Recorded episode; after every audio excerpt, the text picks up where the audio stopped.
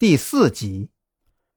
来到这里不到五分钟，竟然能发现这么多，厉害厉害！果然不愧是当年警校难得一遇的高材生啊！张扬挤过人群的时候，左侧突然响起一个声音，让他脸色骤变。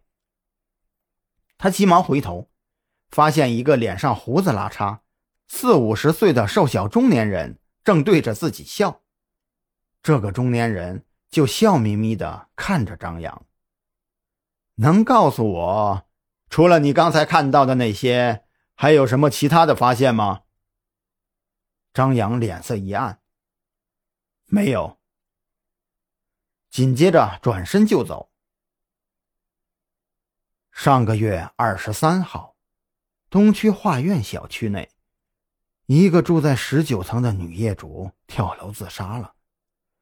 死前，他曾经两次打电话报警，称在自己家的窗户上看到了鬼魂的影子。中年男子靠上来，在张扬耳畔小声说了一段话，但是点到即止。正在往外走的张扬，整个人却像是变成了雕塑，呆立在当场。他不再是当年那个冲动的少年了。几年在社会上的沉浮，让他学会了隐忍。可是再一次听到同样的案情，他所能做到的，也仅仅是控制住自己几秒钟的时间而已。咚咚咚，张扬的身影好似一道黑色的闪电，直接冲过去抓住了这个中年男子，手里捧着的快递也被摔倒在了地上。他有无数个问题想问，可话到嘴边。又不知道该问些什么。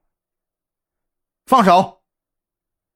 张扬感觉到有人按住了自己的肩膀。都回去吧，这是我跟他的事，与你们没关系。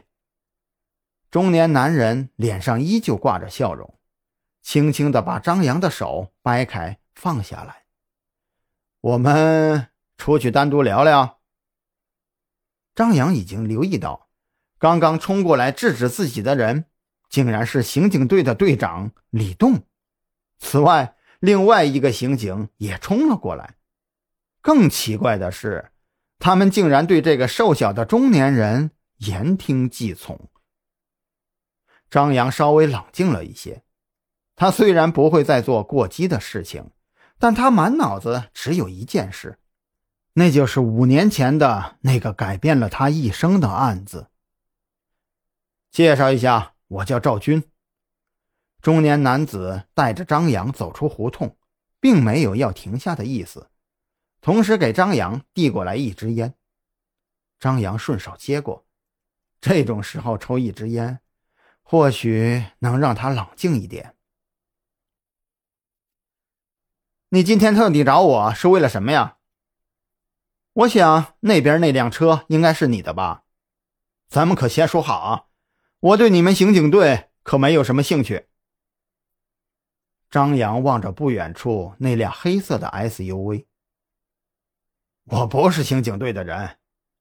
赵军一脸的奸诈，摸着自己下巴上那一小撮胡子，笑眯眯的说道：“哼，你不用奇怪，我呢，只是曾经跟刚刚那些人共过事罢了。你觉得他们帮不了你，但是……”我的部门可跟他们不一样哦，或许你有兴趣听听。我现在只对那件案子感兴趣。张扬站住不动，他知道自己再往前走的话，很可能就会跟着赵军上车了。赵军好像没注意到张扬一样，自顾自的打开车门，坐上了驾驶座。张扬。五年前，安港警校的高材生，痕迹学上的天赋无人能及呀，被誉为安港警校建校以来最厉害的奇才。在校期间，就曾帮助过市刑警队破获过两次大案，获得过个人三等功，前途光明啊。但是五年前毕业前夕，却因为同校一名女子自杀的案件。而与校方纠缠，被开除学籍。张扬一脸的无所谓。